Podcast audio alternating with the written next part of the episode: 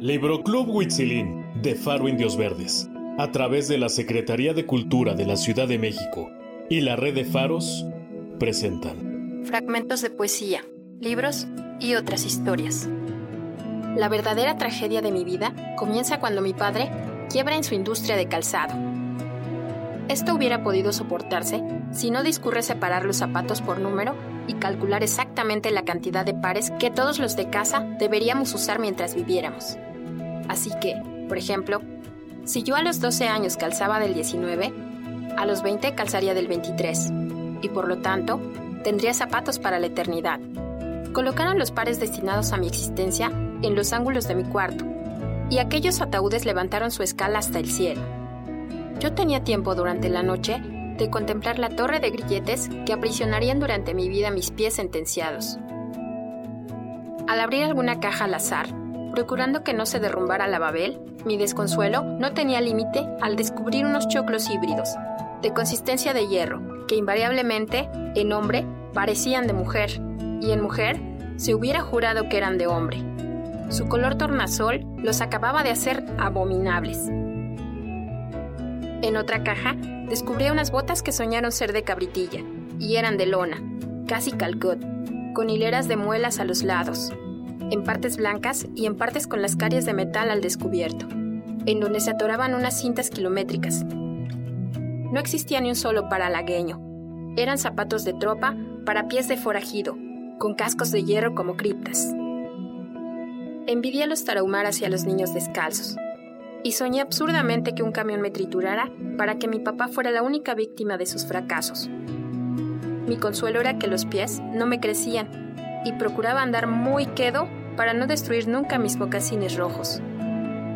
Acabar con el calzado de puntas amarillas, con todos los guaraches, con aquellos botines que tienen chiqueadores en los tobillos, arrancar de las sandalias los moños de seda y quitarles lo sinuoso con baños de agua sucia mutilar tentáculos de chancletas y escaparines, y a todo trance no dejar zapatos, ni siquiera un calce en donde enjularan mis pies, fue la idea fija, perturbadora, alucinante que dominó mis días. Para conseguirlo, discurrí pertrechamente de herramientas: tijeras, navajas, una lija, piedra pómex y buenas alcayatas. Evité dormir para caminar calzada a cuatro patas por los pasillos y el corralón empedrado. Empecé a estrenar dos veces por semana, mis amigas tuvieron regalo el santo y el cumpleaños. Calcé los limoneros del barrio. Con frecuencia dejaba algún zapato en las visitas. Pero esto no dio resultado.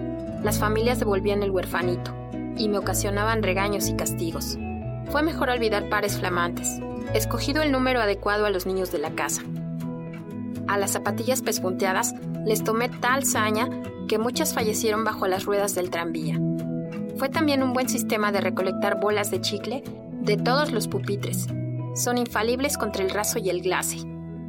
Pero el afán es agotante, y a veces camino 10 y más kilómetros persiguiendo con mi tirria la dureza de estos cueros, embrujados que no sufren ni se alteran, y que soportan inmutables mis ampollas y mis pataleos.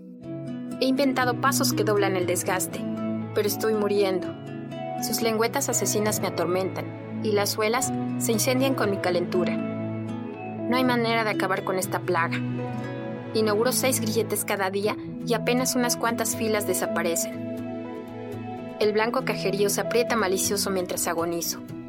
Es muy duro rasparlos con lija. Muy difícil que se rompan dando saltos. Las uñas se quiebran y me sangran los diez dedos en esta lucha infortunada. A una legua de distancia, el olor de la baqueta me denuncia. No es que sude. Lo que pasa es que metida en estos cepos cualquiera se deshidrata.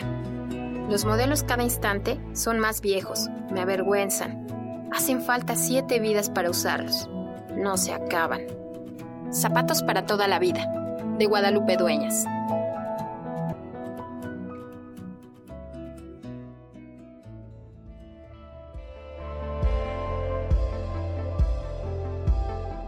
Una producción de Faro Indios Verdes. Síguenos en nuestras redes sociales, en Facebook e Instagram como Faro Indios Verdes, Twitter arroba Faro Indios Verde. Secretaría de Cultura de la Ciudad de México, Capital Cultural de América. Mantente seguro, sigue cuidándote, usa cubrebocas, lávate las manos, mantén siempre la sana distancia, protégete y protege a los tuyos.